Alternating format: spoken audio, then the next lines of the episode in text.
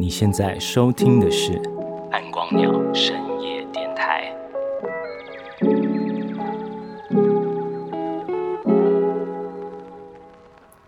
嘿，大家好，我是电台主持人暗光鸟先生。啊，这集节目要跟大家来聊一个，不应该是由我来跟大家聊的主题啊。那也是啊，这次贯穿暗光鸟季活动的核心元素。呃，就是中啊中原伦普习俗，靠我念念都念不太顺了啊！我放越多那个效果音效，就表示我内心越心虚了。呃，什么是轮谱？我想应该有部分听众啦，不知道是多或少，脸上会露出哈的表情。那在参加这次的活动筹办以前呢？暗光鸟先生自己也是属于会出生来的那一类人，那一部分是因为孤陋寡闻啦，我自己承认。然后一部分我觉得哦，这其实跟每个人的成长环境也是有蛮大的关系哦。呃，暗光鸟先生的家里啊，一直以来都是走那种加减拜，然后拜心安的路线。不是很讲究那种祭拜的流程啊，或是你在拜的时候哪些到底应该要拜哪些祭品，这样都不讲究啦。那加上我自己哦，从小到大，不知道是不是有自己有点奇怪，我从小到大拜拜都觉得许一堆愿哦，很像给神明添麻烦了，所以我都超放空的。那比起来，我觉得家里。做生意的小孩啊，应该就会比较熟悉这些仪式啊。当然，这只是我个人哦不负责任的观察。我自己觉得，钱赚越多的人，好像越在意拜拜这件事。呃，反正呢，这集节目啊，我会用一个外行，呃，我会用一个客观的角度来跟大家聊一下轮谱这件事情。大家都知道，呃，农历七月就是鬼月嘛。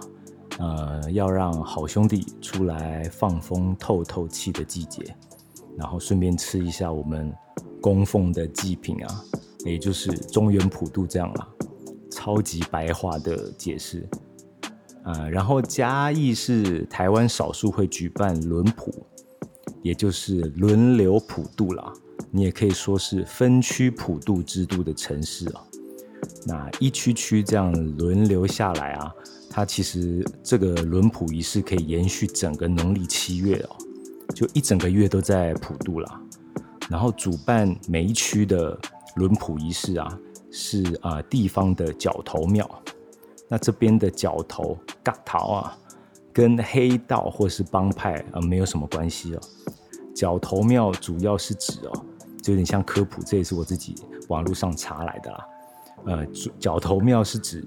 呃，这一区的居民，他们因为有相同的姓氏、相同的信仰，那大部分是因为他们可能是从同一个地方哦迁徙过来，然后为了凝聚彼此，然后才建起来这个庙宇，就是靠宗教把大家团结起来。然后啊，各个角头的居民啊，基本上不分祖籍都会去拜的，就是我们比较常听到的公庙了。那公庙文化里面啊。这个宫又不是刚才那个宫庙，是公共的宫。我现在讲的宫庙文化是宫廷的宫哦，比较一个大的概称。那宫庙文化里面，呃，有很多外人不会理解的管理系统啦，有他们自己的制度。那打个比方，呃，宫庙公共的庙，大家都会去拜的庙，地位啊，打个比方就是共主或说皇帝啦，比较好理解。然后角头庙就比较像是地方的诸侯这样，那公庙如果要办大型的活动，角头啊就得要出力帮忙。然后因为拜拜少不了办桌啦，所以像嘉义的轮普制度这样一区区办下来啊，啊基本上可以从农历七月办到呃初办到月底。然后如果你想要蹭饭吃半桌的话，勤快一点，搞不好一整个月都不用买晚餐了。我自己乱猜的啦。那轮普这种习俗啊，到底是从哪里开始啊？呃，有些民俗专家说是从呃日据时代就开始。那刚好二战的时候，因为物资开始短缺嘛，然后日本政府其实有实施粮食物资的配给，就一个国家在打仗通常都是这样嘛。然后因为有配给制度，所以市面上能够提供的祭品物资就有限嘛，所以普渡只好分区进行，因为你不可能一次把所有的贡品都买足。然后也有人说是因为日本人哦。其实不太喜欢台湾人民这种聚众拜鬼神的习俗啊，就一方面可能文化上有差异，然后一方面其实这种殖民者很害怕群聚啦，就你看看中国就知道了哈。那所以他们就特意打散了普渡的日期。那这里面其实我觉得很有趣的地方哦，是现在我们把轮普视为是。很珍贵、需要保存的重要文化，但是轮普的最开始可能是基于一些不得不的因素哦，才变成今天的形式。所以你夸大一点讲的话，可以说轮普很像是从偶然变成习惯，最后变成文化习俗的过程哦。他有经历过这一段。另外一个我觉得很有趣的部分哦，是饮食文化跟祭祀的仪式。是超级水乳交融的哦，呃，伦普文化的全盛期啊，正好和就是六零年代到八零年代台湾经济疯狂起飞的时期是正好交叠在一起的。然后有人说，在景气最惊人、就最旺的时候了，可能股票那时候多少两万点嘛，就最扯的时候，光是嘉义市民哦，还不是全台湾花在普渡和半桌的钱。就能够盖起一条中山高速公路，这个说法绝对是夸张了啦。但是你呃不难想象，就是轮普在民间的那种盛况啊，然后还有当时参与的人啊，啊，如果你参与过那个年代，留在脑海中的记忆绝对是非常深刻的哦。这对他们来讲，不不知道是不是童年啦，但是会是他们人生中很重要的一段回忆啊。那台湾人很重视吃嘛。然后吃饱就加罢了，那也是一种满足跟福气的象征。那我们的祭祀仪式啊，常常就是用吃饭桌来收尾。所以我想，当老一辈的人想起之前以前的轮谱盛况啊，他们应该最快连接的是那种吃饭桌啊、放鞭炮啊的那种喧嚣，然后满足感，那个连接很强。我觉得这是我们这种年轻一代啊。比较难体会的东西哦。要再说的话呢，过去街坊邻里啊，那个人际关系要比现在紧密很多了。你常常会听到，就以前有什么跟邻居接酱油这种故事嘛，或这种说法啦，就表示彼此的呃关系是很密切的。但现在的社会就是人跟人依赖度没有以前那么高，可能跟科技发展也有关啦。那没有酱油，那你就跑一趟全联嘛。网络购物其实也是明天就送来了，那你连电铃都不用按嘛？呃，那所以以前要去吃半桌啊，你可能整桌的人，就可能全村啊，或这个里，搞不好超多人，都是打过照面的哦。那一起吃东西当然就蛮开心的。那今天如果你是突然被拉去吃个半桌啊，那基本上我觉得就是尴尬居多了。然后呃，大型的这种祭祀仪式啊。在今天看起来，其实是很容易衍生问题的，像是噪音啦、治安啦、环境污染，这个都是现在人比较重视的。那应该是几年前了啦，就台北的行天宫嘛，他们决定就是之后庙里是不能烧实体的香的。那一开始引起很多争议嘛，但其实后来信徒也就慢慢习惯了，因为时代在变。那其实不只是普渡了啊。基本上啊，基本上所有的宗教仪式都是在慢慢转型的。那可能有些人会觉得是被阉割了，讲难听一点啊。暗光鸟先生不觉得这有对或错，或是我没有办法评断。但我觉得，就时代在变，人就一定会跟着变哦。那但是这两年呢，因为疫情的关系吧，啊，很多祭典停办，然后办桌自然也就停办，这是很微妙的东西哦。你今年不办。那明年可能就会觉得，哎，既然去年也没办，今年不办好像也挺省事的吧，就略过了。所以疫情啊，啊，这两年下来，很严重影响了很多那种总铺师的生存空间哦。我觉得这跟现在人对婚礼的处置也很像，一开始都说啊我们公证，那之后有空再来办婚宴，但通常你先公证了，就不会办婚宴，一切从简哦。那讲到最后，暗光鸟先生又要用音乐来举例了。我发现我每一集最后都是在讲音乐。那在我自己开始听歌的时代啊，哦，我觉得这个例子蛮接近的。就我听歌的时候，你购买音乐是必须的动作啦，因为那个时候没有串流平台，然后没有 YouTube，那甚至还没有 MP3 呢，啊，所以逛唱片行啊，收集 CD 是非常自然的习惯嘛。因为你不买或不借就没得听，那突然间网络就出现了，那 CD 本来就是数位音讯嘛，那很自然就会被比如说 MP3 这种格式取代，因为基本上是一样的东西了。那黑胶唱片因为是类比的产品哦，它是有某种的独特性，所以到今天都还有办法存活下来，甚至越来越多人喜欢收集黑胶啊。但是 CD 的价值大概就剩下。可以当成飞盘射来射去这样了。那许多和我有差不多经历的人，就可能年龄差不多的人，会觉得现在的小朋友都不太珍惜音乐的价值啊，都没法没办法听完一整张专辑啊，一首歌可能一分半钟他就腻了这样。但事实上啊，现在听音乐或玩音乐的人，整个全呃全世界啦，可能比起任何时代都要更多。就是人们喜欢音乐这件事情其实没有变，那只是买专辑的这个形式过时了。那我想说的其实是，不管轮谱或音乐啦，都应该要去思考，就是里面到底哪个部分是过时的，然后哪个部分是真正重要的。那仪式通常很容易跟着时代就过时了，但是核心的价值通常是会留存下来的，只是你可能换了另外一个形式展现了。啊，如果轮谱或半桌的价值，或说宗教吧，最重要的点是把人串联起来，让大家彼此的联系可以更紧密哦。那我觉得仪式的保存是不是有这么重要？嗯，我自己也不知道了哈，毕竟我不是参与那么深的人。但我知道，我偶尔还是会蛮怀念哦，过去逛唱片行的那段日子就是了。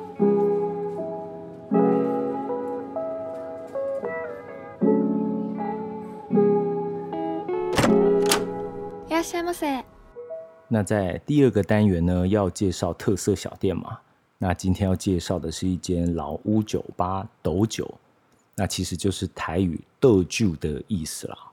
那位置是在成人街和蓝景街口。然后目前三集这样介绍下来，刚好都是老屋改造的店家。嘉义的老屋真的很多。那斗酒的门面就是有老屋的那种低调朴拙啦。但酒吧的性质本身比较特别，反正台湾人通常不会看到感觉很不错的酒吧就走进去喝两杯嘛，所以啊低调的这种低调的感觉，我觉得会让上门的客人特别找上门的客人哦有一种寻宝的惊奇感，然后也会给你一种这间店只有我知道。的收藏家喜悦这样啊，保持着推动夜间经济这种伟大信念哦。所以暗光鸟先生啊，去每个地方上门采访的时候，都是有自掏腰包消费的，就是夜间经济由我做起的概念。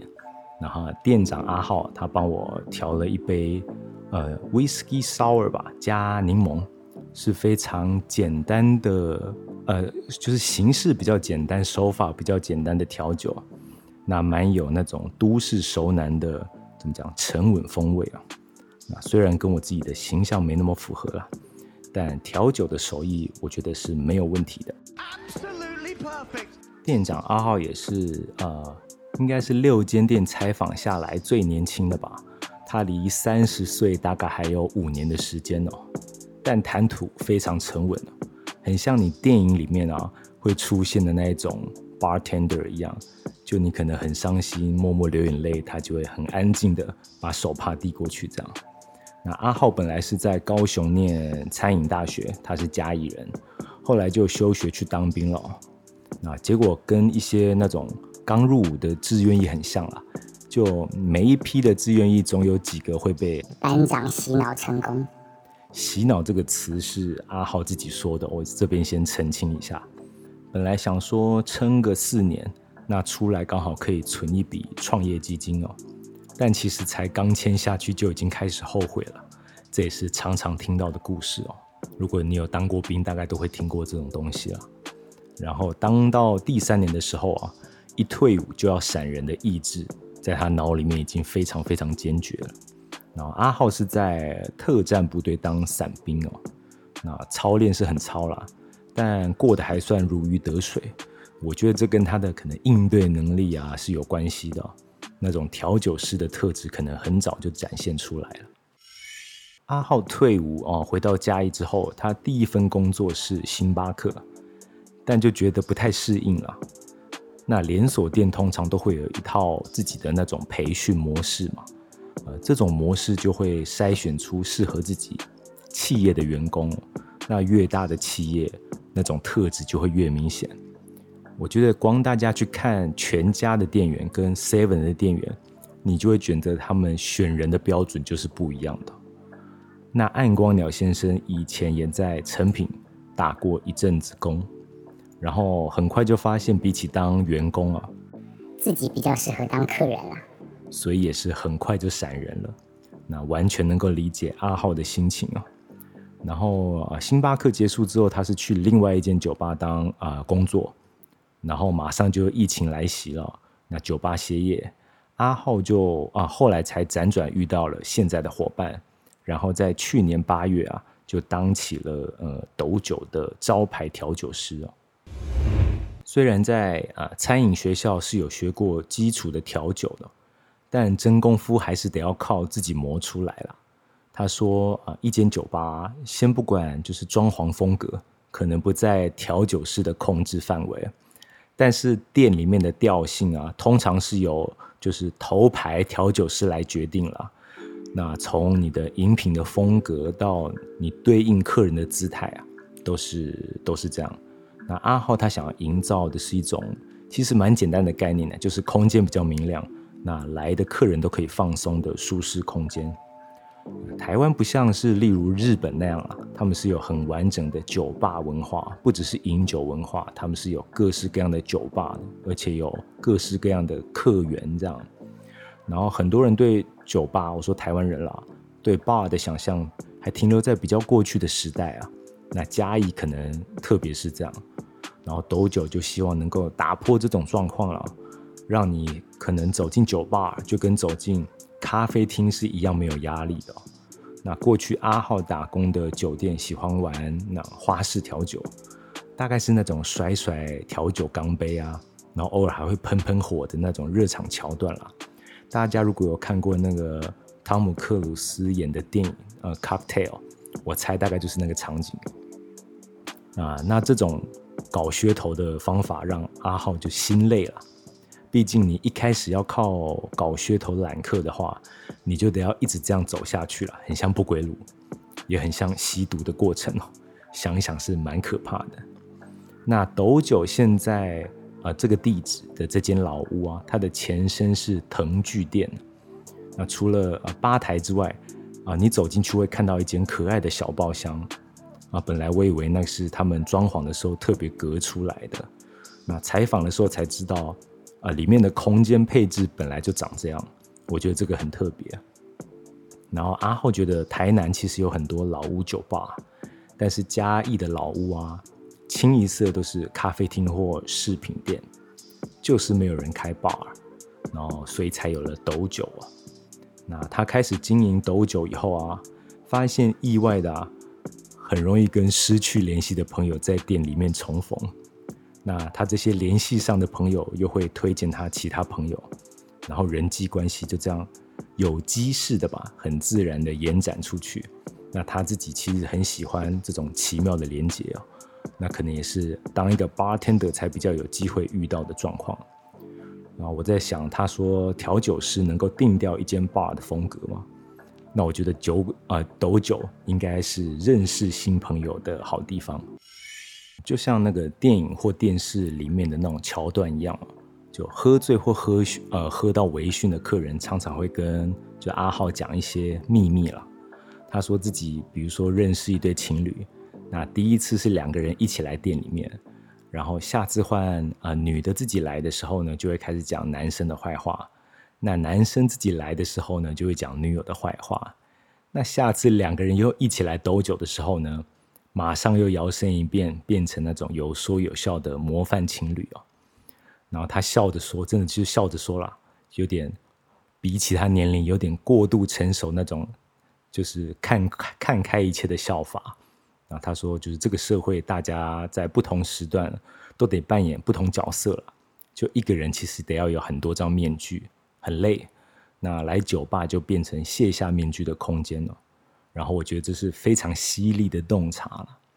呃，嘉义这两三年慢慢有自己的饮酒文化，然后晚上愿意出门小酌一杯，就是你想要有高品质的。呃，酒品这样的人慢慢变多了，然后有时候也会有外县市的观光客，就是慕名而来。那阿浩说，像他这样比较年轻一辈的调酒师，那心里都是想要改变，就民众对酒吧的印象啊。那酒吧在嘉义的这个小圈圈也营造出一种革命情感。那他们彼此店店家彼此间是不太会恶性竞争的，那甚至是会跟客人推荐。就是其他酒吧这样，那但现实面是比较残酷的啦。呃，业绩不稳定是酒吧的头号杀手嘛。毕竟你可能鸡肉饭得要每天吃，但是威士忌不需要每天喝这样。对某些人来讲啊，啊，那除了你酒吧有淡旺季这样，那你怎么样克服就是平常日的低业绩？那假日要怎么样拼翻桌率把它救回来啊？基本上就是每天的课题啦。但阿浩说，就是人流基本上他是真的没办法控制的，就是只能尽量让呃进店里的人带着好口碑出去啊。但是他有给了一些就是想要投身酒吧的年轻人一个小建议，他觉得呃最重要的点就是 location，location，location，店铺的选择是最重要的。好的地段当然租金比较贵啦，啊，但是也比较能够吸引客人。那毕竟一间好的店啊，如果没有人发现，也就不会有人上门消费嘛。平时的休息日，那晚上阿浩他其实是会去其他同行的酒吧或餐酒馆去坐一坐，就是感受一下别人的经营哲学啦。然后在嘉义这样的小城市哦，探索没有去过的店家，其实是很方便也很有趣的。所以如果你现在啊，就可以去离家最近的那种 U b 车站哦。牵一台车，然后去这些可爱的小店坐坐吧。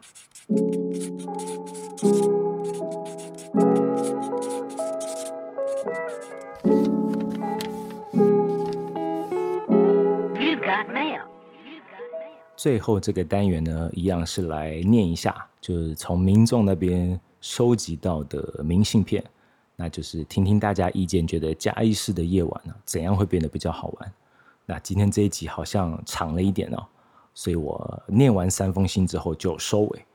那第一封信，呃，他写说嘉义的柏油路如果修好一点哦，他想要在晚上的时候上街去溜滑板。呃，嘉义溜滑板，大家除了比较常在中正公园看到，那现在好像另外一个据点是北香湖这边哦，有一个专业的场所。那其实国外的。就是滑板风有一种是在就是这种特殊场地啦，因为它可能有高高低低的滑板的那算什么？也不算滑啊，滑道吗？就是它有那个板子高高低低，可以让你做一些特技啦。那其实有一派的话是喜欢在街上滑板的，比较呃，在美国西岸那边吧，其实就是应该就是城市的风格不一样。但我觉得。柏油路的问题在台湾应该也不是加一市不加一市了，全台湾的柏油路应该都不适合溜滑板哦，这点可能有点残念呐。